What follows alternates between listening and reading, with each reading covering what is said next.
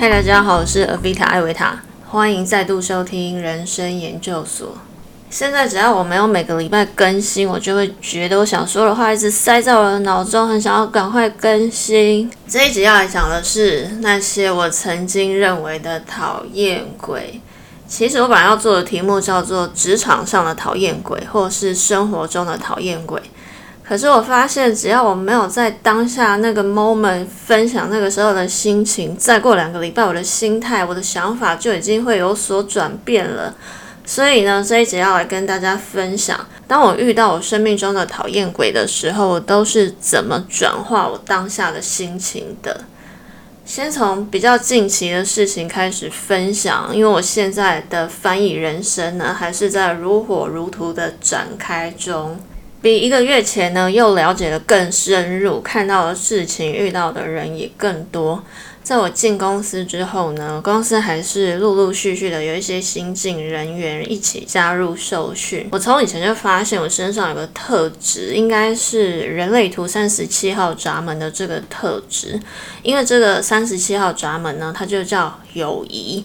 我发现每次在一个新环境啊，新进人员都很喜欢跑来找我问东问西。明明我自己也是新人，但可能就是一个好聊的能量。再加上我以前尚未修行的时候呢，还不了解界限这个观念，所以常常会变成面对这些一直想要黏着我的人呢，我会不晓得该怎么办。以前的我总是习惯把每个人都百分之百的当成好人，可以相处的人。但我现在呢，开始学着一边跟人交往，一边观察。然后我发现有一种人，也就是我这一次遇到的这个爱黏我的这个人呢，他很喜欢跟你打探消息，无论是工作上或是有关于你个人的。他问你一堆问题，但却对自己呢非常有所保留。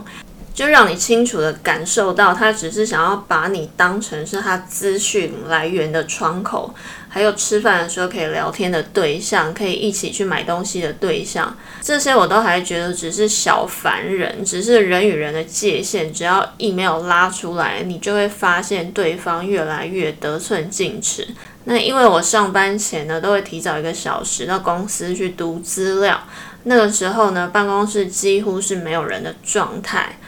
有一次，他突然就无声的出现在我的身后，不晓得站在我后面观察了多久，然后才出声说：“你在看什么啊？”我当下真的是一股怒气，然后跟他说：“你吓到我了。”中午吃便当的时候呢，也要一直盯着你的便当看，像这种小细节都会让我觉得超没礼貌、超不舒服的。而且我是隐士，我就不喜欢一直被观察，一直被盯着看。所以呢，因为这样，后来我就慢慢学着跟他拉远距离。我觉得这种爱粘人的人真的很像鬼故事的情节。例如呢，以前我说过，我不喜欢在办公室的位置上面吃便当，因为我想要一个转换气氛，一个心情的转换，所以我都会到休息室去吃午餐。后来呢，因为要跟他拉远距离，我不想要被他在休息室堵到，所以我就开始会改变我的行踪，变成在自己的位置上吃。然后有几次虽小的时候遇到他，他就会悠悠的说：“我还以为你说你不喜欢在自己的位置上吃，也太可怕的情节了吧。”其中一个我开始跟他保持距离的关键就是。他会不自觉的说起他对其他同事的评断，我觉得这超危险的。如果你跟他搭话的话，你就变成一个跟他一样会说其他同事坏话的人。你要是不搭话，他就会觉得你不是自己人。对应这种人的方式，就是不要给他有跟你闲聊的机会。所以我才会决定开始跟这个人保持安全距离。这边呢，也顺便提醒大家，不要当职场上的情绪炸弹。明眼人其实都会感受得到，而且会默默的远离你。我一边保持距离，一边继续观察那个被他黏的当下，我真的会觉得他是一个讨厌鬼。但好险，我之前就告诉自己，我要练的是平常心，所以面对讨厌的心情，我都会在当下。深呼吸，平常心。我认为这个方法真的非常有用。你可以保持比较客观的态度，不要让这种厌恶的心情再滋长下去。然后一边练习自己的平常心，一边继续观察。其实他也不是一个多坏的人，可能就是对这一份工作或对于这个环境还没有安全感，所以呢会想从别人身上搜集多一点的资讯。那只是因为他的焦虑，使得他不得不去这么做。理解他的心情之后呢，我就不会让自己厌恶的情绪再继续滋长下去。当你讨厌一个人，也只是让自己难受而已。所以我试着去理解这些讨厌鬼必须身为讨厌鬼的原因是什么，然后你就会发现，反而跟这些人拉出界限，有所距离了之后呢，反而你就能跟他好好相处了。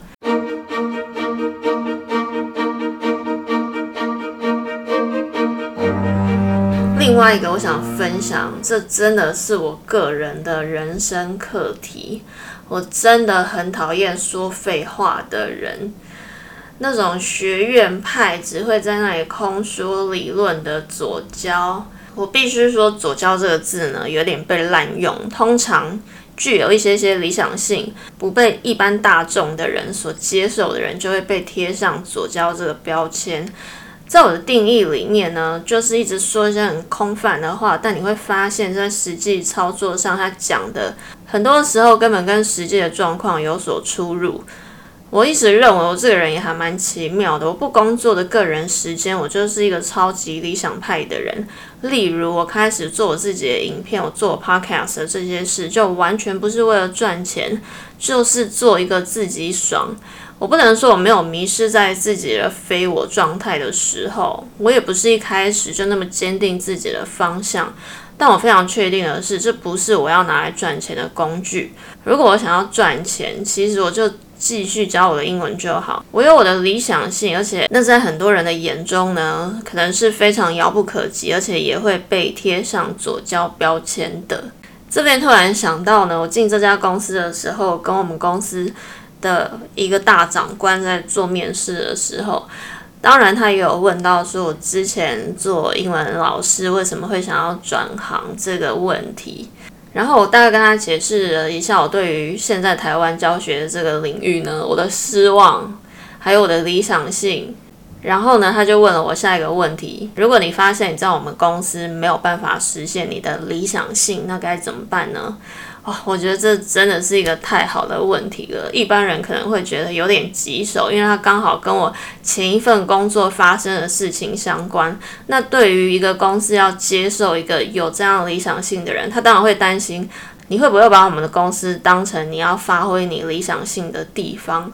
那这也要感谢我之前待过的那家出版社，他真的让我看到，而且我可以非常明确的去分辨。现实面与理想性的部分，就是你在一个地方工作，你其实并不是要抱着我要在这个工作领域发挥我的理想性。你在这家公司工作，你拿这家公司的薪水，你当然就是要做这家公司指派给你的任务啊。这又不是你的公司，又不是拿来让你发挥你理想性的地方。像在这种时刻，我反倒就分得非常清楚，因为我看到。非常多分不清楚的人，他认为他工作的领域就是要来让他发挥他的理想性。所以这边又讲回到我在工作上，我进到一家公司工作，就完完全全的是一个实际派。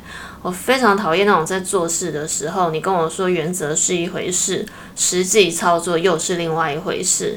我觉得这种人就是分不清楚，他要把他的理想性用在什么地方。实际工作的时候，他应该要用怎么样实际的方式来操作，然后不要把你的理想性加诸在所有人身上。我觉得这个人呢，他心中的理想，觉得自己是一个翻译家。我会用“家”这个字呢，就表示自己在做的事情是非常伟大的事情。当然，你可以对你的工作、对翻译有所热爱，但不是每个人都想要当一个翻译家。每个人在这里工作的心中的动机也都不见得相同。对我来说，我只要把我工作分内的事情做好，可以快速上手，可以实质的帮助到公司，那就是我尽了我对这家公司的责任了。以前呢，我们在读英文教学的时候，什么理论真的可以用在教室了？英语教学的理论是建立在每个人都想要把英文学好的前提下所写出来的理论。理论之所以 so cold 叫做理论，那就表示它跟实际的操作一定会有所区别。真实的情况下，每个人都真的那么想要学英文吗？我遇过各种因为不同原因来学英文的人，有人因为想要当导游需要考试，所以来上英文课。你有必要坚持他一定要学会 apple 的 a，要念到蝴蝶音的 a 吗？这边顺便吐槽一下，每次都被某线上英文学习平台嗯嗯 talker 那个广告给烦到，在那里取笑其他腔调的发音，cat 都会平平的念 cat，一定要念 cat 才是美式发音。我觉得这真的超级愚蠢。你在讲任何一种语言的时候，你根本很少有那种情况是你会单念那个单字。你通常呢需要达到沟通，你就会有一串的 context，会有前后文的内容一起讲。例如你说 Do you prefer dogs or cats？这个时候你的 cats 就算没有念成蝴蝶音的 cats，那又怎么样？听不懂的人他要要不是本身种族歧视在刁难你的口音，就是他本身智商不足，不会用前后文去想吗？cats 跟 dogs 一起出现，我们当然就是在讲动物啊。用自己会的美式口音去嘲笑其他口音，这件事情本身就超没有国际观、超没水准的。就算你会念 cat cat，那又怎么样？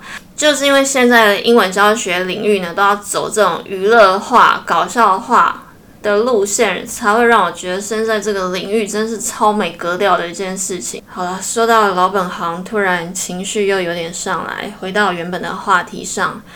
我在这个左交呢身上看到的就是我值。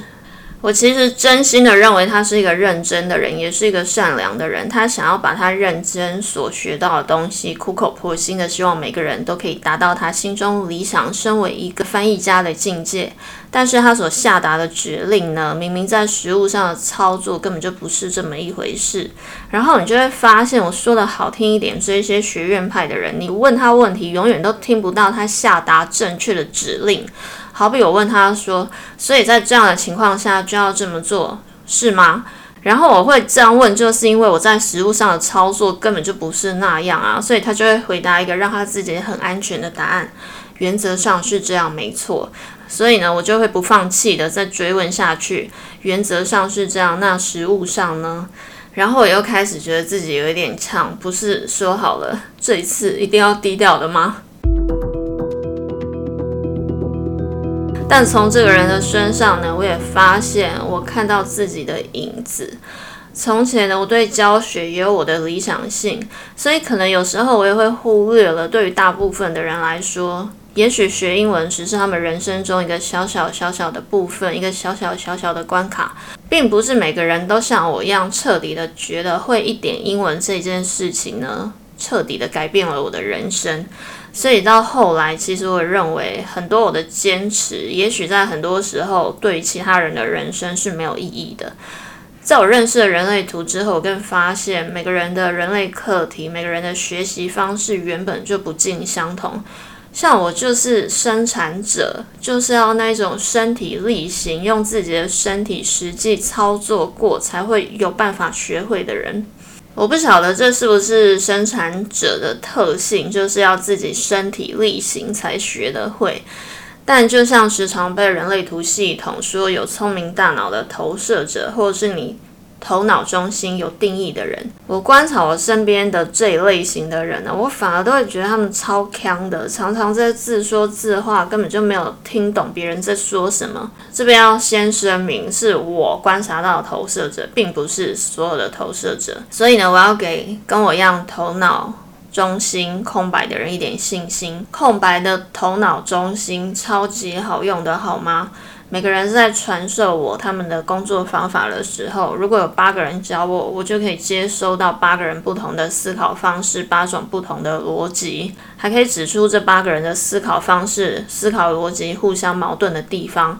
所以这也是为什么我可以认出那个理想派的左交，他使用的方法跟实际上操作的方法互相矛盾的地方。小学一个老师跟我说过一句话，我印象非常深刻。聪明的“聪”呢，这个字左边有个耳朵，听得懂别人说话的人才是聪明的人。我认为空白的头脑中心就超级能够听懂别人在说的话。我自己的学习方式一直以来都是这样，别人跟我说完一次。我用我自己的方法再想一次，再说一次，看看我说的跟对方说的意思一不一样。然后你就会发现，可以听得懂别人说话的人，他就会可以了解哦，你真的是完全彻底的理解了。甚至呢，他有时候会觉得你理解之后讲出来、整理出来的比他自己讲的还要清楚。而听不懂别人说话的人，他就会一直重复的说自己知道的事。很多次我问这一个人呢，我的理解是这样，我的逻辑是这样，所以我的做法就是这样。那这样对不对呢？然后他就会好像完全没有听进我刚刚说的那一串话是什么，然后反复的说：“我再做一次给你看。”然后他做的完全就是我讲的那样啊，所以问题根本就是他根本就没有在吸收理解别人在说的话。所以我会认为，如果你想要教别人，你就要听得懂别人说话，你才知道人家困在哪里。如果你只是一直重复你自己知道的事情，就好像刚开始学英文的时候，最初阶的老师他会教我们，当你听不懂别人说的话，你可以跟他说 repeat。可是，如果你就真的不懂那个单字，对方就算 repeat 八百次，你一样听不懂啊！你要的是对方再帮你 rephrase 一次，rephrase 用比较简单的话，换个不同的说法，让你可以理解。所以，我觉得投射者或者是头脑中心有能量的人，比较像是那一种。以前呢，高中我有个同学，我那个时候真的是超级嫉妒他的，因为我就是属于那种苦读型的，每天早上坐公车，我都在背当天要考的单字、例句、范文。我的英文呢，真的没有别的方法，就是大量的 input，大量的输入，然后呢，你就可以开始从这一些输入当中去创造出你自己使用英文的方法。然后这个同学呢，每天单字小考的时候，他都偷看我的，他根本从来就没有背过单字。然后因为他的数学很好，而我的数学很烂，所以他就每次都可以拿到比我更好的成绩。我那个时候心里我会很不甘心，想说没关系，到时候看大考的时候，你的英文要怎么办？结果他英文竟然还可以考得不错，我真的是觉得情何以堪？怎么可以有人不背单字，但他的大考一样可以只低我十几分而已？所以我了解人类图之后，就了解到世界上有一种人，他不用实做，他不用练习，他这样看一看，他就大概可以得到还不错的成绩。但你说我们有必要羡慕这样的人吗？就一个教学者而言，你如果不理解一个人他在学习上遇到的难处是什么，你永远没有办法理解这个学生他到底是卡在哪个点上，你也没有办法用不同的方式、不同的解说，让一个人更能理解。所以就老话一句，每个人的设计不同，运作的方式不同。你要用左教的方式，认为每个人都要跟你用一样的方法就能学好一件事，那已经不是理想性，而是天方夜谭了。但是呢，我又换个角度思考，你看，这就是空白大脑的灵活度。我观察这个人，他真的是一个很努力、很认真、很希望。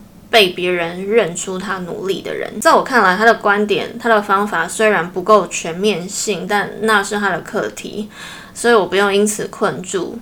当我发现这点，我又觉得我可以不用讨厌他了。而从他身上呢，我也看到以前的自己，那么努力、那么想要被看见的那些努力。其实重点不是你有没有被看见，而是你有没有看见了自己。如果有的话，你就不用那么过度努力的渴望被看见，而形成了你一直以来的坚持己见，形成了困住你的我执。